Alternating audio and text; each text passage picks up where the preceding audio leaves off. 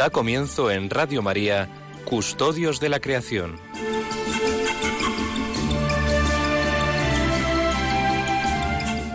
Dirigido por Lorena del Rey.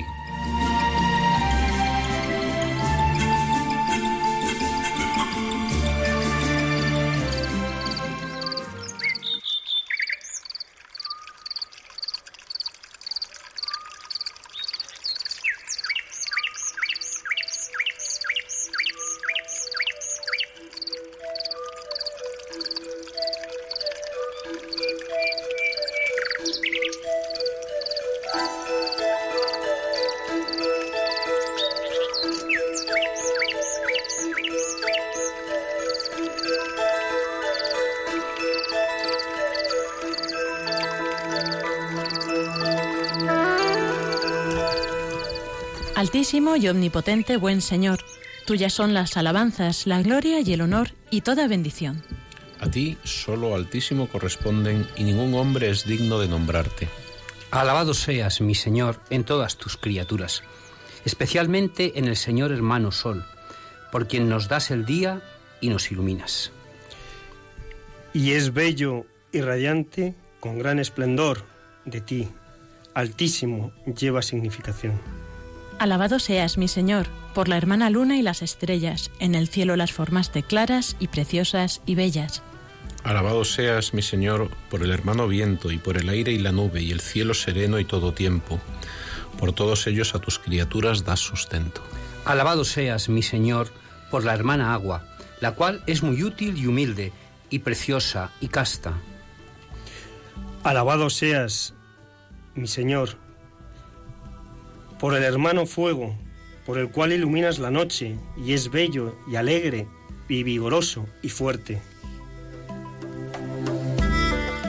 Alabado seas, mi Señor, por la hermana nuestra Madre Tierra, la cual nos sostiene y gobierna, y produce diversos frutos, con coloridas flores y hierbas. Alabado seas, mi Señor, por aquellos que perdonan por tu amor y sufren enfermedad y tribulación. Bienaventurados los que las sufran en paz, porque de ti, Altísimo, coronados serán. Alabado seas, mi Señor, por nuestra hermana muerte corporal, de la cual ningún hombre viviente puede escapar.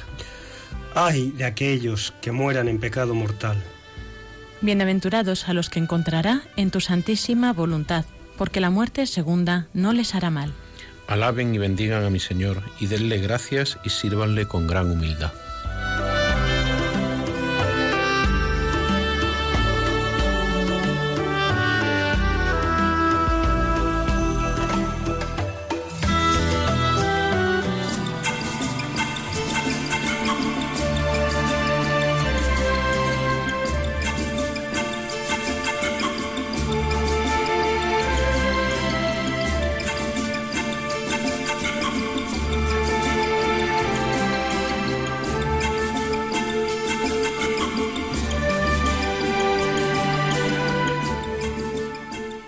Buenas tardes a todos, queridos oyentes. Bienvenidos un sábado más a este programa de Custodios de la Creación que hacemos quincenalmente, aunque hace un mes que no lo hacíamos porque el pasado, hace 15 días, era día 31 y había pues una transmisión desde el Vaticano.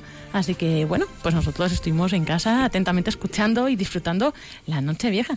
¿Qué tal, chicos? ¿Cómo ha ido el comienzo de año? Uf, por fin unas vacaciones. Yo las estaba deseando, así que estupendo. Bueno, bienvenido Pablo Martínez Anguita. Buenas tardes, gracias por estar aquí de nuevo. Gracias sobre todo a los oyentes por estar al otro lado. Francisco Marcos. Buenas tardes, pues aquí estamos eh, con todos ustedes de nuevo. Feliz año 2017. Igualmente. Iván, Renilla. Igualmente.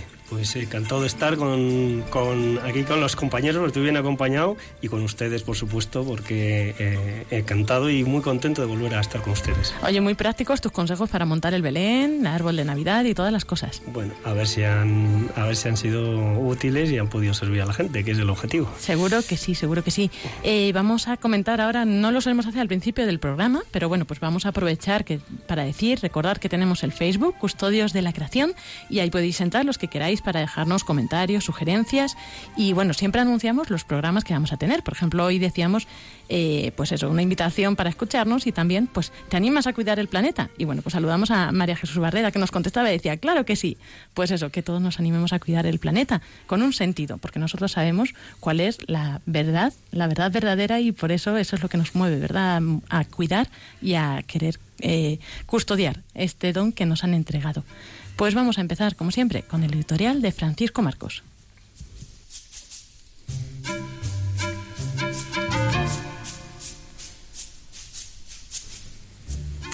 Buenas tardes, queridos oyentes de nuestro programa de Radio María Custodios de la Creación. Feliz año 2017. Año nuevo, vida nueva. El año nuevo siempre trae deseos eh, de cambio para mejor. Algunos se proponen hacer deporte para adelgazar, otros hacer deporte para tener vida más sana. Bueno, pues también este año, en este programa, os vamos a proponer dos ideas para hacer este año. La primera es para los padres que tienen niños menores de 14, 15 años, de 13 años, más pequeños. Y la idea es la siguiente, la idea es proponer que en familia, toda la familia con los niños pequeños, los más mayores, pues ya hacen un poco su vida, salir un sábado o un domingo cada dos meses al campo todos juntos, ¿no? Eh, los que viven en grandes ciudades, lo mejor es salir el sábado porque, porque el domingo hay atasco a lo mejor a la vuelta. Pero bueno, los que vivís fuera, pues un sábado un domingo, cada dos meses salir con, con los niños al campo, es un pequeño esfuerzo. Pero yo estoy seguro que los niños, cuando sean mayores, seguro que van a recordar esas salidas. A mí me contaba un matrimonio que llevaba a sus hijos de pequeños al campo, ¿no? Y que esa, esa costumbre les gustaba tanto que luego ellos lo hacen ahora con sus hijos, ya son abuelos y lo hacen, lo hacen sus hijos con ellos. Porque sus hijos recuerdan con cariño que su padre y su madre dedicaban todo el día, todo el sábado, todo el domingo, solo a estar con ellos. Se olvidaban del trabajo, se olvidaban del teléfono e iban juntos al campo. ¿Y qué se puede hacer en esas salidas al campo? Bueno, pues hay cuatro actividades que se pueden hacer. La primera, comer todos juntos. Hombre, pues lo ideal es comer en un restaurante o en algún sitio. Pero hay algunos, me recordaba que recordaban la tortilla de patata que hacía mi madre cuando íbamos al campo juntos, ¿no? Porque claro, cuando se anda un poquito, pues se tiene hambre y la tortilla de patata se va a ir como más rica, ¿no? Por tanto, salir juntos para comer juntos, estar todos juntos. Otra idea, pues andar un poquito cuesta arriba y llegar a una pequeña cumbre, tampoco tiene que ser muy alta, porque claro, si hay niños pequeños, pues no pueden llegar arriba, ¿no? Y desde esa cumbre, pues eh, hacer una pequeña oración, rezar una de María, un Padre Nuestro, rezar el Ángelus, estar juntos y andar un poquito para esa cumbre, ¿no? Y otra cosa que se puede hacer en este sitio, pues es sencillamente hablar, disfrutar, porque entre semana muchas veces no tenemos tiempo para estar con nuestros hijos, ¿no? Y la segunda idea que os proponemos, esa la puede hacer todo el mundo. Y esa es muy sencilla. Y es colocar como salvapantallas de tu ordenador, casi todos tenemos ordenador, los que me estáis escuchando, pues colocar como salvapantallas de tu ordenador una foto bonita, que la puedes cambiar todas las semanas, ¿no? Pero una foto bonita de la naturaleza. Y eso te recuerda un poco este programa de Custodios de la Creación, te recuerda lo bonita que es la naturaleza. Bueno, son dos consejillos. No son muy difíciles de hacer. El primero cuesta más, el segundo cuesta menos. Pero sí les aseguro a ustedes que si ponen en marcha el primero, cuando sus hijos tengan 40 años, se acordarán de aquellas salidas al campo que hacía con mi padre y con mi madre. Muchas gracias y feliz año 2017.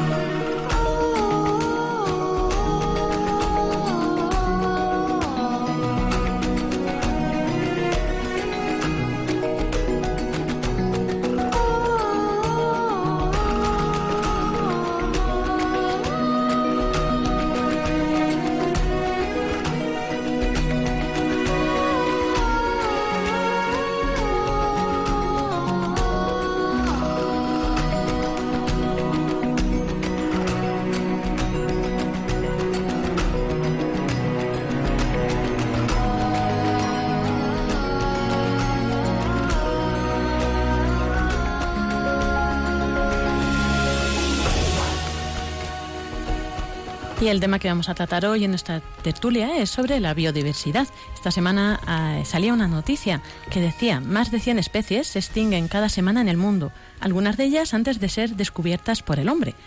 Y esto es un estudio que ha hecho Joan Martínez Alier que, del Instituto de Tecnología y Ciencia Ambiental para quien la vida se extinguirá en la Tierra si no cambia la economía. Esto ya me parece algo demasiado drástico, pero bueno, vamos a ir analizando los puntos de la biodiversidad y por qué es importante. También otra de las afirmaciones que hacía es, para el investigador, uno de los causantes del empeoramiento del planeta es el sistema económico. Tanto el sistema capitalista como el socio, eh, socialdemócrata no solucionan nada, aseguraba. ¿Qué, ¿Qué opinión nos merece esto? Bueno, la cuantificación de la biodiversidad es una cosa muy, muy difícil, ¿no? ¿Mm? Hoy en día creo que tenemos dos millones de especies conocidas y se estima que podría haber entre 5 y 80 millones desconocidas. ¿Mm? Con lo cual, las estimaciones de se extinguen 200 especies, eh, claro, son especies que probablemente en esa, esa contabilidad son dentro del supuesto de las que no conocemos, ¿no? Y estamos hablando de especies pequeñas. Digo esto porque muchas veces se hace como contracrítica el hecho de que en, las listas oficiales de, de, especies extinguidas solo constan como 200 o 500 o, o, o 1000 o 2000 especies extinguidas en los últimos 50 o 100 años. ¿no? Entonces la gente dice, ¿cómo los científicos dicen que se están extinguiendo 100 cuando realmente oficialmente solo nos constan eh, estas especies? ¿no? Y la, la, realidad es esta, es que son estimaciones, porque realmente las especies que aparecen oficialmente en los listados de especies extinguidas son especies grandes. Por ejemplo, de depredadores. En España teníamos varias subespecies de lobos que han desaparecido. El, lobo del Mediterráneo era una subespecie diferente a la, la del lobo del norte, que por cierto ya está en Madrid. O lo mismo, por ejemplo, eh, con, con, el bucardo, que es la cabra pirenaica pirenaica que se extinguió hace cuatro años, el último ejemplar. Pues esos son como ejemplares muy llamativos que aparecen en, digamos, en todos los listados, en las noticias. Y entonces, efectivamente, sobre estas grandes especies los números son menores, pero cuando nos damos cuenta que por cada una de estas grandes especies, que son el vértice de la, de la pirámide de la vida, que son pues el, o el último predador, como podría ser el lobo que está en lo alto de la pirámide, es decir, el que se come a los herbívoros, etcétera, o una, una cabra que es muy visible, detrás de todo esto hay muchas especies muy pequeñas que desconocemos, ¿no? que puede ser desde microbios, eh, arañas, pequeños musgos, eh, que tienen un hábitat muy local y que desaparecen, incluso desaparecen sin que hayamos conocido su existencia. Eso es por creo que es un poco la, explicación, es decir, cómo, cómo se casan los, los, datos de lo que tenemos con los datos de, los, de lo que se estima. En cualquier caso, es, eh, estamos ante unas, unas cifras muy graves porque el ritmo de transformación de los espacios naturales sigue siendo altísimo en el planeta y, y ejercemos una presión enorme. ¿no? Eh, pues yo la última vez que estuve en el Amazonas eh, constantemente pues eh, en algún sitio se estaba quemando la selva para plantar soja y, y, bueno pues toda esa transformación tan brutal por una parte de lo que es el mundo natural y por otra parte la transformación de la agricultura tradicional nosotros hemos tenido un montón de especies habituadas a la agricultura tradicional que era una agricultura ahora se llama multifuncional, ¿no? Que además de darte de comer a ti era un sostén de la vida, ¿no? Pues por ejemplo, eh, probablemente en Asturias muchos agricultores dicen el, oso está muy bien y tal pero claro viene y se come mis colmenas bueno es un ejemplo de cómo de cómo la fauna silvestre interactuaba con el hombre o, los lobos que se comen las ovejas decían no no los quiero no pero en en cualquier caso lo que había en esta, en esta agricultura tradicional, aunque hubiera una, una, lucha contra el animal, si es que te invadía mucho, etcétera, lo que había era la posibilidad de que el animal entrara y compartiera cosas con el ser humano, compartiera el territorio, ¿no? En mi, en mi tierra, en Jaén, tenemos un pájaro negro y blanco muy bonito, es la, la lavandera que va detrás de los tractores, porque se van levantando como terrones, gusanillos y va comiendo, ¿no? Entonces, cuando esa agricultura más o menos tradicional se transforma en una agricultura altamente eh, tecnificada, con un enorme, una cantidad de, de, agroquímicos, de pesticidas, donde lo único que importa es la hiperproducción, pues deja de haber espacio para toda esa riqueza. Entonces, estas dos transformaciones, la pérdida de espacio natural, en, fundamentalmente en, en países en desarrollo, y lo que es la transformación de nuestro medio agrario y rural. Es verdad que hay una parte que se, que se abandona y de algún modo se renaturaliza, pero cada vez más en nuestro medio natural es más artificial, así que son, son datos que, que, que pueden ser plenamente ciertos y, por supuesto, escalofriantes. Bueno, el, tema de las 100 especies ya lo hemos comentado alguna vez. Eh, donde un biólogo ve una especie y tres subespecies, otro biólogo puede ver tres especies distintas, ya que el término de especie es un término que no existe en la naturaleza de forma natural. Es un término que ha creado la inteligencia del hombre para distinguir las cosas. O sea, donde una persona ve una especie y tres subespecies, otro puede ver tres especies distintas. Es decir, donde hay 100, otro podría haber 50 y otro podría haber 150, ya que el término especie no es natural, es creado por el hombre y no se puede saber. Por ejemplo, en España tenemos un ejemplo muy claro con una encina, ¿no? La encina es Quercusiles, sin embargo hay dos subespecies, Quercusiles iles y Quercusiles rotundifolia. Y hay algunos botánicos que dicen que no, que son dos especies distintas. Una se llama Quercus ilex y otra se llama Quercus rotundifolia como ven, pues ni siquiera se ponen de acuerdo los botánicos si es una especie, Quercusiles, con dos subespecies, o si son dos, son dos especies distintas. Por tanto, el número de 100, pues podríamos haber dicho 80 o podríamos haber dicho 120 y no nos habríamos equivocado. en cualquier caso, ante lo que estamos es ante una transformación mm, que no ha sucedido nunca antes en el planeta, salvo en las grandes extinciones, pues con los meteoritos, etcétera. Estamos a un, a un ritmo que no ha sido natural o propio de, la evolución del planeta en, su historia. La realidad es esta, ¿no? Eh, entonces el tema es cuestión, ¿qué podemos hacer nosotros para evitar que no desaparezcan tantas especies? Antes de eso yo iría a ver por qué es importante que desaparezcan, porque para querer proteger algo tenemos que tener un motivo. Si no sabemos por qué es importante, porque yo el otro día hablaba con una amiga que me decía, a mí se extinguen las cucarachas o los mosquitos y pues me parece estupendo, me da igual, ¿no? No, no aportan nada al ecosistema. ¿Y pues por qué es importante cada especie? Hay una historia muy bonita que contamos en clase, los que nos dedicamos a esto, y es la siguiente. Había un pueblo de Badajoz que todo el mundo iba a ver las cigüeñas al pueblo. Y el pueblo vivía porque la gente iba allí, se quedaba desde el viernes hasta el domingo viendo las cigüeñas, comía en el pueblo, dormía en el pueblo, ¿no? Claro, las cigüeñas eh, suponía que en verano había muchos mosquitos. Entonces se le ocurrió a un, una, tuvo la brillante idea de matar a todos los mosquitos. Lo llenó todo de pesticidas y yo no había ningún mosquito. Pero lo que ocurrió es que al morirse todos los mosquitos dejó de haber ranas. Porque las ranas comían mosquitos. Y al dejar de haber ranas, dejó de haber cigüeñas. Es decir, mataron a todos los mosquitos, se quedaron sin mosquitos, pero luego se quedaron sin ranas y luego se quedaron sin cigüeñas y se quedaron sin la gallina de los huevos de oro que era el turismo. Es decir, que eh, los mosquitos que realmente son molestos, pero bueno, los mosquitos formaban parte de ese ecosistema, eran los que daban de comer a las ranas y eran los que daban de comer a las cigüeñas. voy a poner un ejemplo que no es obviamente, gracias a Dios, real, pero, pero se entiende. ¿no? Nosotros vivimos en una red y todo está interconectado.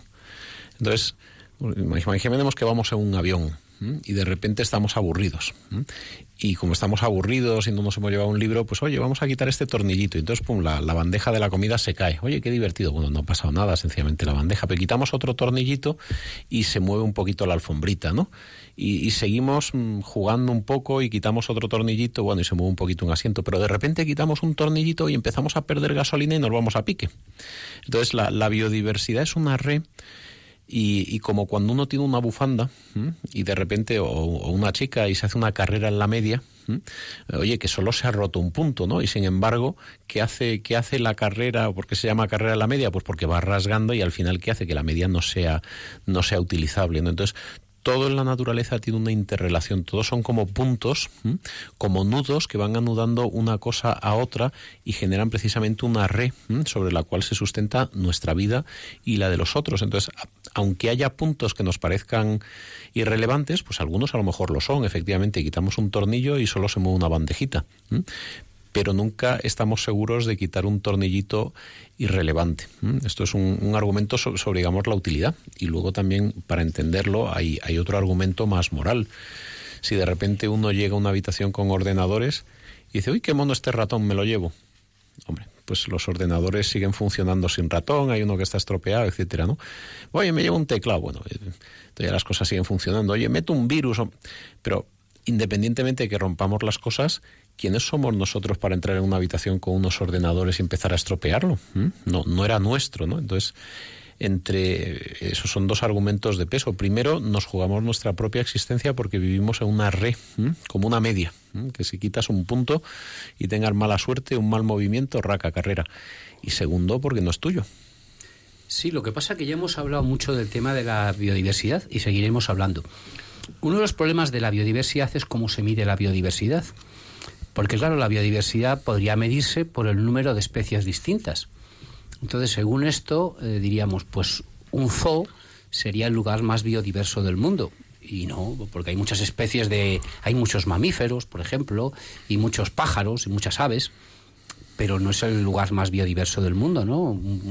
Una, una, hectárea a lo mejor de un pinar de pino silvestre de aquí de Madrid, pues es mucho más biodiverso, ¿no? Aunque a lo mejor solo hay un árbol, pero hay cientos de especies pequeñitas que no vemos, ¿no? Porque el problema está en cómo medir la biodiversidad. La longitud se mide en metros, cogemos un metro y medimos la longitud. El peso nos pesamos en kilos, pero ¿cómo medimos la biodiversidad? Está claro que una forma de medirla no es por el número de especies, porque el número de especies, como hemos dicho, no es un concepto natural, es un concepto artificial que solo está en la mente del hombre, ¿no? Entonces, tan importantes son mm, mil especies pequeñísimas que no vemos como mil mamíferos grandes, ¿no? Entonces, el zoo no es un ejemplo claro de la mejor biodiversidad. A, lo, mejor además... la, a lo mejor la mejor biodiversidad es pues eso que hemos dicho, una hectárea de un pinar concreto. Entonces, ese es un problema por lo cual a todos nos cuesta, a mis alumnos les cuesta, a mí me cuesta entender el concepto de biodiversidad. O sea, la biodiversidad no se puede medir solo por el número de de pájaros o por el número de mamíferos, sino por el número total de especies, contando protozoos, contando arácnidos, contando insectos, contando todas las especies. Y no solo por el número de especies, sino su relación. Y voy a poner un ejemplo, porque yo creo que la, biodiversidad se mide a nivel individual o a nivel de, de diferencia de paisajes, etcétera, pero hay, hay un concepto muy bonito que es el de solidaridad dentro de la biodiversidad. Sí, y por eso no podemos decir que un zoológico es un lugar, por decirlo así, que tenga una diversidad por, natural, porque falta eh, la, interrelación. Si yo, por ejemplo, eh, pues un día estoy a solas en mi casa, llama a la puerta y es el cartero y entonces entra y, entonces eh, vuelve a llamar la puerta y entra la portera porque tiene que dejar algo y luego resulta que estaban haciendo mucho ruido y tal y llega una policía municipal y también entra a ver qué es lo que está haciendo el cartero y la portera y por último pues entra el... Hijo, parece Pedro. No, mi hijo no, justo el ejemplo que no quería poner. entra eh, pues eh, nuestro técnico de sonido de la radio. ¿eh? Me dice, oye, qué ruido hay aquí y tal. ¿Mm? Bueno, yo le preguntaría, estamos cuatro personas en el mismo hogar. ¿Mm? ¿Eso es una familia? No, somos un cartero, una portera, un técnico de sonido y yo. ¿Mm? ¿Somos diversos? Hombre, somos cuatro ejemplares diferentes de la misma especie, con cuatro colecciones genéticas, pero lo fundamental de la biodiversidad no es solo que haya diferencia, sino que hay una continuidad y unos lazos. Por eso cuando estamos mi mujer y yo y mis hijos, lo que hay es una comunidad. Una comunidad es una red con sentido. Y por lo tanto, una comunidad, ¿qué es lo que hace? Se perpetúa en el tiempo. Entonces, la biodiversidad lo que permite no solo es la diferenciación para la adaptación, el hecho de que, por ejemplo, pues las personas, los lapones tengan una piel gruesa, mientras que pues los eh, eh, eh, personas africanas de la sabana, los masai, sean estirados con piel fina, son adaptaciones que permiten vivir en distintos entornos. Eso es lo que permite la diversidad humana. Gracias a Dios somos diferentes y, podemos sobrevivir. Pero al mismo tiempo esa supervivencia es porque se forman comunidades, lazos, redes, redes con sentido. Eso es una comunidad, una familia, es un conjunto de, de lazos unidos por el amor para la, para la continuidad de la especie, para la procreación. Por eso en mi casa podemos estar cinco personas y no ser familia. Y por eso en un zoo puede haber muchas especies y sin embargo eso no se puede considerar una biodiversidad natural porque no está habiendo una continuidad de la vida. De todas maneras, yo les recomiendo, en esto de los dar consejos, que una de las cosas que pueden hacer con sus hijos es ir al zoo. O sea, el zoo es una maravilla. O sea, que a lo mejor el zoo de Madrid es menos biodiverso que cinco hectáreas del Pinar de Balsaín, pero bueno, pues es muy bonito ir al zoo y también es mucho más bonito ir a ver el Pinar de Balsaín, desde luego. Pero también ir al zoo con los niños en familia, pues es una cosa preciosa. Retomando en los conceptos ¿no? del tema de la importancia de la biodiversidad, normalmente, bueno, el valor esencial y fundamental es porque es, ha sido un proceso evolutivo de miles de millones de años, ¿no? Entonces eso tiene una riqueza que creo que tiene el derecho de ser conservada, ¿no? Como nuestra cultura. Es decir, cuando, cuando nosotros, por ejemplo, vivimos una, una cultura cristiana de afecto, papá, mamá, niños en una casa, eso porque es, porque es una riqueza. Primero porque ecológicamente es, es, algo que ha funcionado durante siglos, que ha dado estabilidad. Incluso aquí cuando fallan los mecanismos económicos y sociales, eh, que decía este propio artículo de Martínez Alier, nuestro sistema no va a ninguna parte. Bueno, eso iremos viendo y obviamente tiene que cambiar, ¿no? Pero incluso cuando no tienes la cartilla del paro, ¿qué es lo que te sustenta? Pues los abuelos, eh, tu padre, tu madre. Es decir, la, la, familia como tal ha demostrado que históricamente tiene un valor y se sustenta. Y la cultura que, lo, que ha sustentado a la familia es una cultura de amor y de afecto. Por eso tiene un valor grande. Pues lo mismo pasa con esa adaptación en las especies animales. Las especies han ido viviendo un proceso de adaptación que les permite continuar el ciclo de la vida no solo continuarlo, sino hacerlo cada día más rico y más bello. Por lo tanto, es una cosa muy, muy, muy, muy valiosa, muy bonita. Y tan importantes son las especies grandes, como, podemos ver, tan importantes que mantengamos una especie como el, como el oso o como el lobo, como mantener especies pequeñitas que a veces no conocemos, ¿no? Es decir, o sea, ¿por qué el oso es más importante que mantener una araña? Pues a lo mejor eh, es más importante mantener la araña que el oso. El oso lo vemos todos, la araña a lo mejor se ve menos. Pero este todas, todas tienen su todas tienen su, su labor, ¿no? Eh, igual que en una familia, ¿quién es más importante, el padre o el último niño que tiene tres meses? Pues todos son igual de importantes, son diferentes y cada uno tiene su papel. En este sentido, quiero animar a nuestros oyentes, si algunos de, de pueblo, tiene unas hectáreas, tiene un poquito de campo, a un concepto muy bonito que ha empezado a desarrollarse en muchas partes del mundo, que es el concepto de microreserva uno no puede hacer un parque nacional porque no tiene tantas hectáreas, porque es muy rico, pero si uno quiere proteger la biodiversidad, uno puede hacer una micro reserva en su casa. Basta con dejar un, pequeño territorio y dejar, mm, pues yo qué sé, desde una charca en casa, cuando yo vivía en Estados Unidos había mucha gente que decía, mira, esta zona húmeda que tenemos aquí del jardín, la dejamos evolucionar sencillamente y nos han empezado a llegar ranas y el otro día apareció un castor, etcétera. Sencillamente dejar un trocito o que evolucione o cuidado pero asilvestrado, sencillamente pensando en que puedan venir animales, eso a poco que tengamos un poquito de tierra, una finquita, un trocito en el jardín, siempre podemos dejar un poquito de espacio sencillamente pensando esto, si fuera natural, ¿cómo estaría? ¿Cómo evolucionaría? Y se convierte verdaderamente, incluso para nuestros hijos o, los invitados, se convierte en nuestro pequeño laboratorio natural, decir, mira, en este trocito vamos a ver cómo evoluciona la vida. Y esto que dice Pablo lo están haciendo realmente. Mm, en Estados Unidos, en la Universidad de Syracuse, investigadores, Abraham Hanson, Volk y sus compañeros, que se dedican desde hace más de 40 años a trabajar en cultivos energéticos forestales, ellos se han dado cuenta que es bueno dejar entre 5 o 6 hectáreas una zona donde vivan los pájaros. Y dirán ustedes, bueno, ¿y por qué es esto de dejar cada 5 hectáreas 0,1 eh, hectáreas para que hayan otros animales? Bueno, pues les voy a contar lo que yo pueden ustedes ver. Si alguno de ustedes es de Zamora, se podría ir al pueblo que se llama Morales del Rey, que está en el norte de Zamora.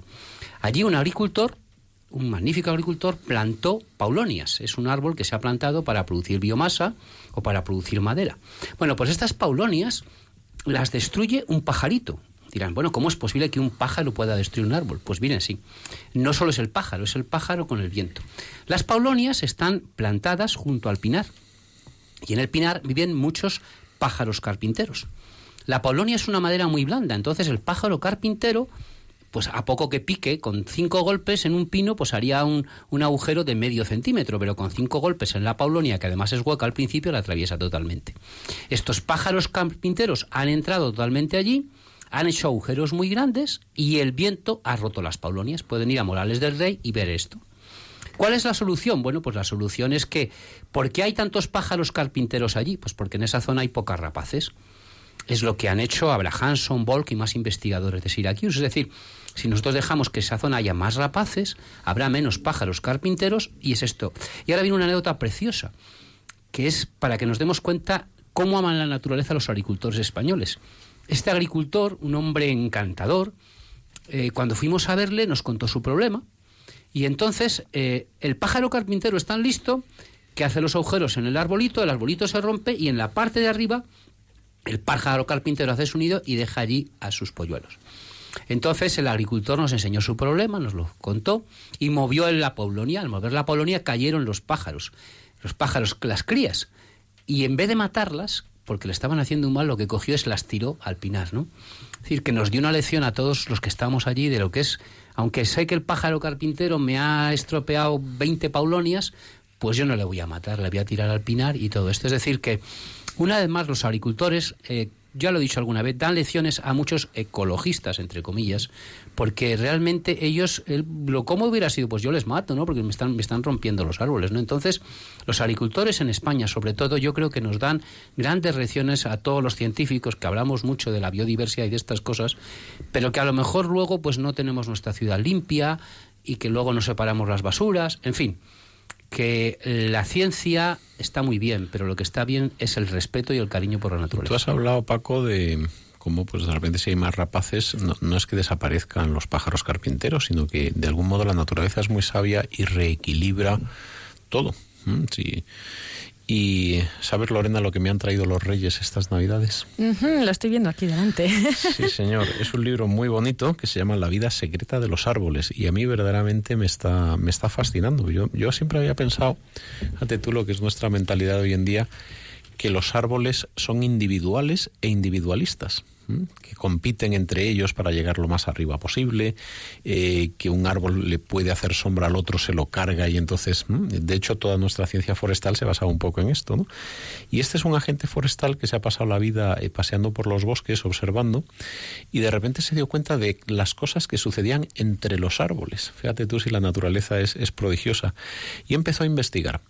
Y este hombre encontró que los árboles se comunican entre ellos y eh, sobre todo él habla mucho de los hayedos, que pues eh, las raíces de los hayedos están intercomunicadas entre ellos y contaba cómo había hayedos que él había anillado. Anillar es eh, como cortar la, la, corteza para que, para que no pueda subir la savia, por lo tanto el árbol se, se muera y lo puedas extraer más fácilmente y que después de 20 años los árboles aún sin hojas seguían vivos. Dice esto, esto no es posible, porque si yo le he cortado la fuente de alimentación, si a mí me dejan de alimentar, me muero, ¿no?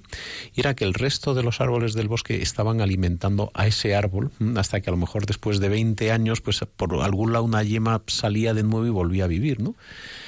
Y, y de algún modo también cuenta pues ejemplos de eh, como los sauces, por ejemplo, cuando están siendo atacados por un insecto, pues eh, emiten salicina, que es con lo que hacemos las aspirinas, y, esto se mueve por el aire y avisa a otros árboles mm, que empiezan a emitirla para que el insecto no les ataque, o como por ejemplo las acacias, curiosamente, cuando empiezan a ser comidas, emiten una sustancia al aire que es, digamos, percibida por otras acacias cuando la lleva el viento y entonces emiten o, mandan a las hojas algún tipo de, de, sabor áspero para que la jirafa no, no, lo vea. Entonces este hombre decía, dice, fíjate que las jirafas van comiendo las, eh, las acacias contra el viento y en vez de coger una y la siguiente, cogen una y una que está a 100 metros, porque las acacias estaban defendiendo el ataque de la jirafa, ¿no? Bueno, toda esta serie de, anécdotas aparece en este libro, pero me llamaba mucho la atención que tenemos como una, una mentalidad muy individualista, que aquí lo que, lo que cuenta en el mundo es la, la competencia y la competitividad. Aquí el, siempre nos dice la naturaleza es el reino del más fuerte, ¿no? Y curiosamente en los bosques, en estas que, que más un, bosque más que una red es una comunidad, porque, porque todos, todos se ayudan. ¿eh? Es, una, es una comunidad solidaria, muchas veces, donde también hay relaciones de competencia pero, pero es una es bonito porque los, los bosques hasta cierto punto son como una familia donde, eh, donde entre ellos se ayudan a, a sobrevivir. Curiosamente, claro, si muchos árboles se caen, entra viento y eso les afecta a los demás. Entonces, los, los árboles parece ser, propone este, este autor, que tienen sus mecanismos para, para ayudarse. Entonces, es, es bonito pensar que, que la, el, ayudarnos, el, el, formar parte de una comunidad con unos lazos donde pues en, el ser humano son de, de, amor y de afecto, pero, pero está como impreso en la naturaleza, que incluso el, está tan impreso en la naturaleza que la solidaridad es obligada, hasta el punto de, por ejemplo, en, la isla de Puerto Rico y otras islas vírgenes, las raíces se atan entre ellas para que cuando venga un tornado, no derribe unos árboles, o todos o ninguno, ¿no? Entonces es, bonito porque el Papa nos habla de que la, la solidaridad es absolutamente obligada y que tenemos que repensarnos nuestra forma de vivir, de de no utilizar la naturaleza, sino de vivir con, o sea, de utilizarla sensatamente, con cuidado. Pero ese mensaje resuma eh, por cualquier rincón del bosque. Uno pasea por el bosque y esa solidaridad, ese, ese, ese, estar juntos para, vivir, está inscrito en, en esos bosques a los que Paco recomienda que llevemos a nuestros hijos. Sí, Pablo entra en un tema que ya terminamos la tertulia porque nos pueden llamar y preguntarnos lo que quieran. Estamos en directo hoy una vez más. Eh, mm, en un tema que no vamos a entrar en él, pero que es un tema precioso y es el tema de la comunicación entre los árboles. Porque está claro que los animales se comunican entre sí, ¿no? Pero ¿cómo se comunican los árboles entre sí? Ya Pablo ha contado un poco más, pero en otros días ya les contaremos más anécdotas. Pues vamos a pasar ahora a bueno, unos minutos de musicales para seguir interiorizando todo este tema de la biodiversidad y su importancia y después pues volvemos, como decía Paco, con alguna llamada, si queréis, y también nosotros seguiremos compartiendo ¿no? esta importancia. Vamos a, escuchar una música de Enya que habla de la creación, ¿no? que dice, pues habla de Dios creador de todo y que va diciendo, pues eso, todas las cosas que, que crea. Espero que os guste.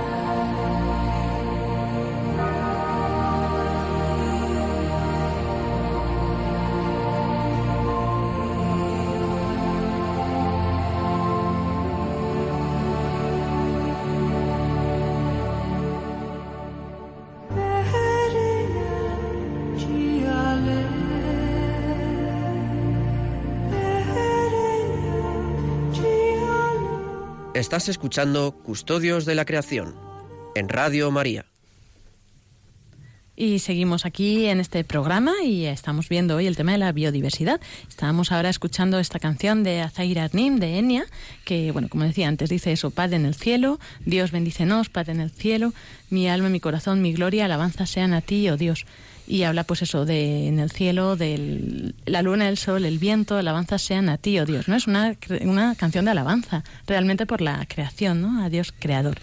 Y como veníamos comentando con la importancia de la biodiversidad que principalmente pues la biodiversidad es, importante cada especie no por toda la evolución que ha venido teniendo hasta ahora los miles de millones de años que han producido que estas las especies sean hoy como son eh, por simplemente por eso ya habría que protegerlas. Pero aparte podemos valorar, como comentaban, el aspecto ecológico, ¿no? el tema de la biodiversidad de eh, los ecosistemas, que es una red y que entonces pues unas especies influyen y afectan a otras también.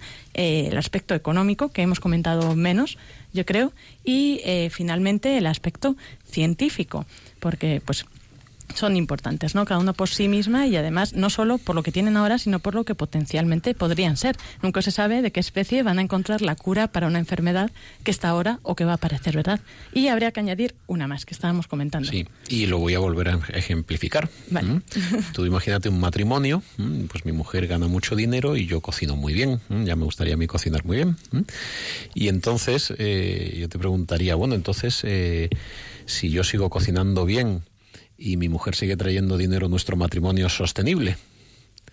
Y dirías, hombre, pues, ¿eh? me decía, yo recuerdo en Oxford me decía un alumno, dice, bueno, mientras tu mujer te dé dinero, sí. Y entonces saltó una chica y dice, hombre, y mientras tú cocines bien, ¿no? Entonces, esta es una sostenibilidad basada en la utilidad recíproca, ¿no? Como tú me eres útil, yo te sostengo, y como yo te soy útil, tú me sostienes, ¿no? Y muchas veces lo que, lo que sucede es que nos planteamos la sostenibilidad solo desde la utilidad. Pero si uno se plantea qué es lo que hace sostenible un matrimonio, no es solo la utilidad recíproca, ni mucho menos. Pues si yo de repente me pongo enfermo y no puedo cocinar, pues no va a ser que mi mujer me abandone.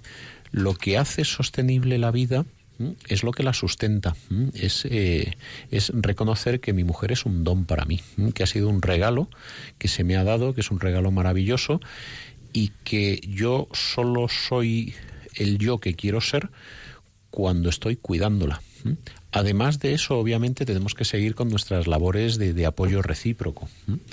Pero reducir la sostenibilidad sencillamente a la utilidad.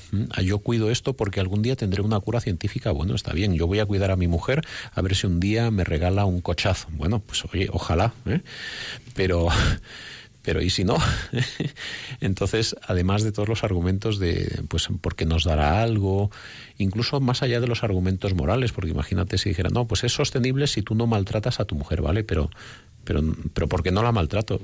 El, argumento fundamental, y eso es lo que nosotros como, como católicos, con nuestro testimonio y nuestra palabra tenemos que decir, es que el argumento fundamental es que una mirada original, sensata y realista a la tierra nos, nos tiene que invitar a reconocer y a, profundizar cada vez más en que todo lo que nos rodea es un enorme regalo, desde nuestra mujer, nuestras amistades, nuestra vida y nuestros ecosistemas. Algo que se nos, que se nos da, que se nos da durante un tiempo para que lo disfrutemos, pero en última instancia nuestra nuestra única posición sensata humana es reconocer que todo lo que se nos ha dado es un regalo y porque es un regalo es algo que nos habla de, del amor y el cariño de quien nos ha hecho el regalo y de que es un regalo maravilloso.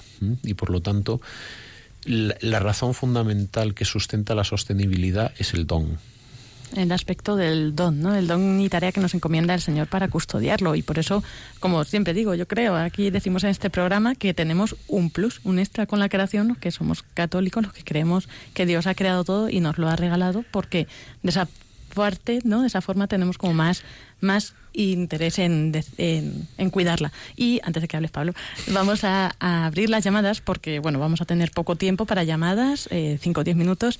Eh, entonces ahora te dejo que sigas eh, pero para nuestros oyentes, los que quieran llamar a comentar algo del tema que hemos tratado hoy, de, en Custodios de la Creación, de la biodiversidad ecológica, de estos aspectos, eh, incluso, pues, eh, ¿qué te mueve a ti a cuidar la creación? ¿no? ¿Cuál es el aspecto por el que crees que debes conservar esta biodiversidad? Pues podéis llamarnos al 91 153 85 50. 91 153 85 50. Ya puedes seguir, Pablo. Caramba, hoy me has visto las ganas de hablar, ¿no? Pues yo venía pensando, digo, ¿cómo, cómo hacer ver que la, bueno, que la tierra es un don es evidente, ¿no? Pero yo pensaba también, como sabes, ¿tú sabes por qué los árboles son verdes, Lorena? ¿Por qué las hojas son verdes? Por la clorofila, ¿no? Bien, eso es lo que se llama, lo que, por decirlo así, en filosofía, que me corrigen los que sepan de Santo Tomás, es una, es una causa cercana o próxima. Hay una causa final, hay causas intermedias, es verdad, la clorofila. ¿Qué es lo que le pasa a la clorofila con el verde? Ay, lo estudié hace Ah. mucho. Tengo muy mala memoria, Pues, Pablo. curiosamente, los árboles, las hojas son verdes porque es la única energía que no se comen los árboles. Por eso la energía que no se quiere es como las sobras. ¿eh? Y los árboles y la clorofila no tienen la capacidad de capturar el verde. Y entonces, ¿m? un árbol, por ejemplo, que tuviera hojas negras, si, si, si existiera, probablemente sería más eficiente que los demás. Pero tenemos como la suerte de, de que resulta que el ancho de banda del verde no lo captan. Y entonces vamos por un bosque que es precioso y maravilloso, ¿no? Pues yo cuando pienso en todo el aspecto científico del mecanismo de la clorofila, de los árboles, digo, qué grande es el Señor que hizo los árboles excluyendo una bandita a saber cómo y por qué, para que además tuvieran es- esa, esa capacidad de serenarnos y de, y de ser felices, de, de ayudarnos a disfrutar. Gracias, Pablo. La verdad es que me lo has recordado y muy bien, porque así voy recordando las cosas que ya no recuerdo. Y bueno, vamos a hablar con eh, María de Cuenca, que la tenemos aquí al teléfono. Buenas tardes, María. Buenas tardes. Mire, les, me gusta muchísimo el, el programa, es un programa entretenido, culto, vamos, que me lo paso estupendamente. Muchas gracias. Pero yo quería hacer una pregunta. ¿Dónde me podré encontrar el libro este que ha dicho este señor que le había pedido a los reyes? El, el secreto de los árboles, me parece que, que ha dicho que se llama. La vida secreta de los árboles, pues está Sí. siendo un bestseller y yo creo que en cualquier yo eh, los reyes son magos. Sí. Pero yo creo que En es posible encontrarlo eh, básicamente en cualquier librería, en FNAC, en el Corte Inglés, en, pues básicamente se está se está vendiendo mucho. Sí. Y si no, en, en Cuenca, como usted es de Cuenca, el, el- repetimos el título. El título es La vida secreta de los árboles. Y el autor es eh, Peter Wolleben. Pero lo que puede hacer es ir a una librería de Cuenca y que se lo pidan, y así además traen varios, no solo para usted, sino si no lo tienen, pues que lo tenga más gente, porque, eh, como dice Pablo, es un bestseller, llevan ya más de 300.000 ejemplares vendidos. Muchísimas gracias, María, y estamos en contacto, ¿vale? bueno, y tenemos más llamadas. Nos vamos ahora hasta Madrid. Cándida, buenas tardes. Y buenas. ¿Qué tal? Le, me- le- vemos, le doy las gracias por el, por el programa. Es, es maravilloso, me encanta. Siempre lo veo. Es una, eh, vamos, es una delicia. Y Eh, sí, es que es una, es una cosa que me lleva a Dios tanto que parece que estoy dentro de, de, de ahí de- del, del jardín, del bosque. Es, me encanta y además mm, de la forma como tú hablas y, y los demás, ¿eh? Con una dulzura, con una amabilidad, con una ternura, me encanta.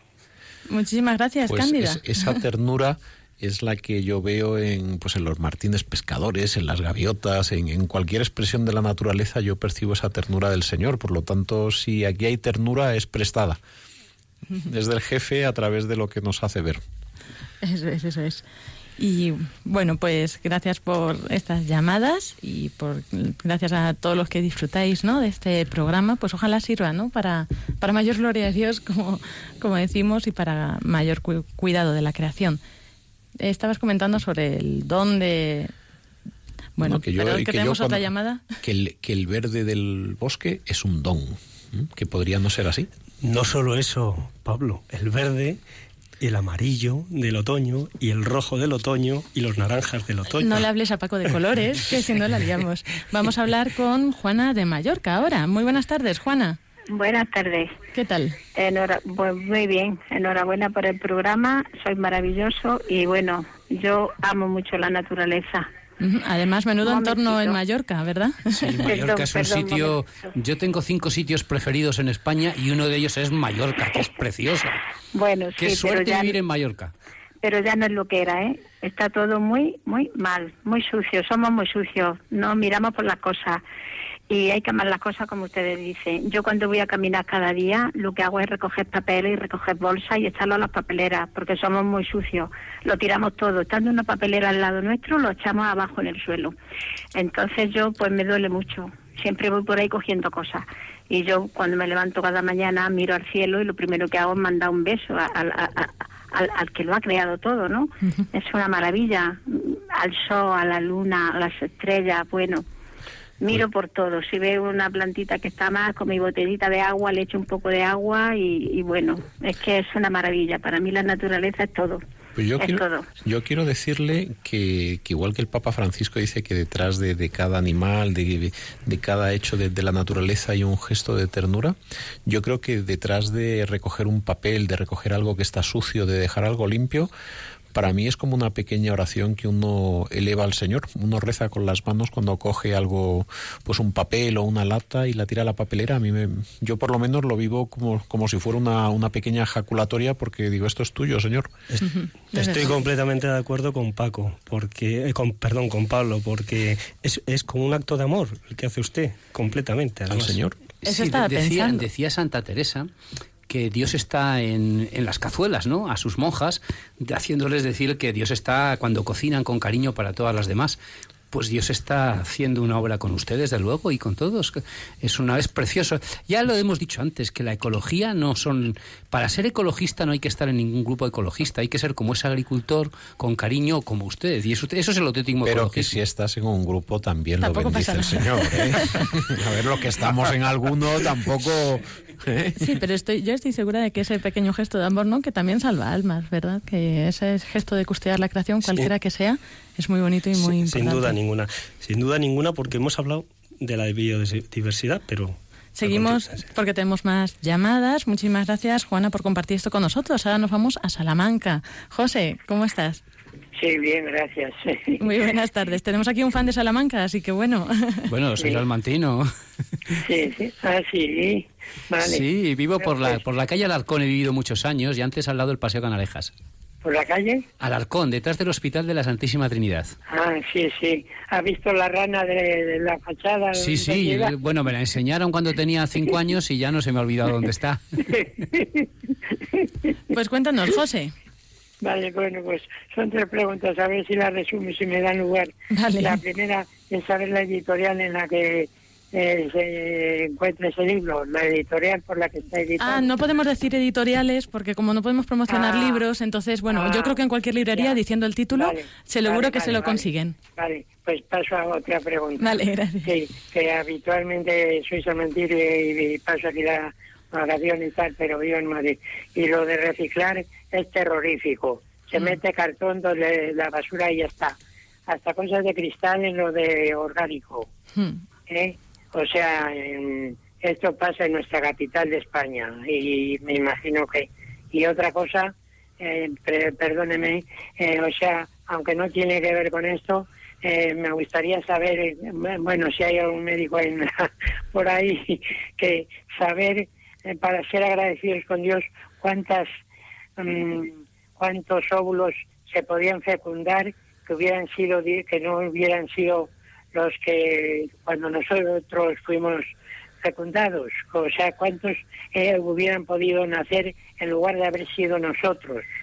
Bueno, ¿Me explicó? Sí, yo creo que sí. Eh, La, la cantidad de óvulos que tiene una mujer en el útero sobrepasa en multiplicado por 100 y por 1000 la cantidad de los que va a necesitar a, a lo largo de la vida. ¿M? Por lo tanto, pues a lo mejor eh, una mujer está utilizando un, pues, eh, 12 óvulos al año, uno por, ciclo, y puede tener varios miles, con lo cual sencillamente es, otro gesto de como de la superabundancia de la vida. El Señor ha hecho desde que los, desde que un olivo tenga 60 kilos de aceitunas a que una mujer tenga óvulos para vivir millones de años. Es sencillamente un- un- una parte más desde ese ritmo fecundo que el Señor ha creado en el mundo. Bueno, y vamos a seguir, hay dos llamadas más, a ver si conseguimos que entren. Gracias, Jesús, eh, por tus comentarios y por estas preguntas. Y nos vamos ahora hasta Burgos con Jesús. Buenas tardes. Hola, buenas tardes. ¿Cómo estamos? ¿Bien? Muy bien, muy bien. Aquí disfrutando del fresquito de la naturaleza. Eso está bien. Que, quería comentar que precisamente yo soy químico porque el padre Aurelio, un sacerdote agustino que me dio COU, pues me hizo ver una química tan perfecta, tan ordenada por, Dios, que me hizo ver, pues eso, de intentar investigar por toda esa perfección. Y luego ya con el Salmo que dice, el día, el día le pasa el mensaje, la noche, a la noche se lo susurra, sin que hablen, sin que pronuncien, sin que resuene su voz, a toda la tierra alcanza su pregón. O sea, veo cómo la perfección del universo es tal que vos tiene que estar movida por Dios. Eso fue un poco lo que me metí a mí en la ciencia y en la química y en ver cómo está todo, pues perfectamente ordenado, lo que estáis comentando antes, de que no se puede quitar ningún escalón, ni quitar ninguna especie, ni quitar nada, porque desencadena pues, un desastre. que todo está perfectamente ordenado por Dios. Era eso lo que quería comentar. Pues Muchísimas gracias, Jesús. Yo solamente un comentario porque ha, ha mencionado un salmo muy bonito hay unos eh, la, la, Biblia está llena de muchos tipos de salmos pero unos salmos verdaderamente preciosos son lo que se llaman los salmos de la creación que ahora están siendo recopilados van a salir eh, publicados en breve ya los anunciaremos aquí pero son salmos precisamente para, para entrar en comunión con la naturaleza a través de la Biblia y me alegra ver pues que, que su, su vocación de químico ha sido como fortalecida precisamente con, con un salmo de la creación bueno, pues muchísimas gracias a todos por vuestras intervenciones. Otro día intentaremos abrir el teléfono antes porque luego aquí es verdad que el tiempo vuela, ¿no? Hay muchas cosas que comentar y compartir aquí y luego pues también muchas cosas, muchísimas más de todos los que nos estáis escuchando que podéis compartir. Muchísimas gracias, de verdad. Han sido intervenciones yo creo muy bonitas, muy buenas, ¿verdad? Pues desde luego a mí me, me anima mucho a seguir viniendo y disfrutando con ustedes. Y bueno, pues también agradeceros a los que estáis aquí en el estudio. Iván, aunque has hablado poco, cuando no tienes a tus árboles. Cuando, cuando no hay nada que añadir a lo que ya es bueno, mm, mm, eh, sobran las palabras. Pero fíjense el tema tan, tan interesante y tan bonito de biodiversidad que supongo que volveremos a traer porque es un tema que está clarísimo que a nuestros a nuestros queridos Paco y Pablo les entusiasma. Eso es verdad. Gracias, Paco, también nuestro salmantino? Bueno, salmantino, realmente he vivido en Salamanca, aunque nací en Valladolid, pero vamos, me considero castellano, salmantino y vallisoletano a partes iguales. Eso es, y gracias también, Pablo, por traernos también pues estas anécdotas y estas novedades y regalos de Reyes. Bueno, esos, son, los reyes son los reyes, que son magos. Muy buenas tardes a todos. Esperamos que hayáis disfrutado con este programa. Seguimos en contacto a través del mail custodios y de las redes en Facebook Custodios de la Creación.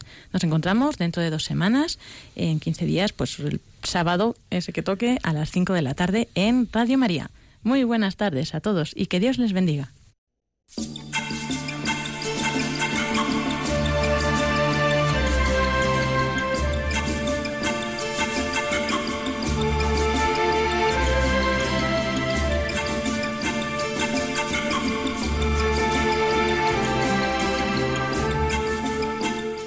Acaban de escuchar el programa Custodios de la Creación, dirigido por Lorena del Rey.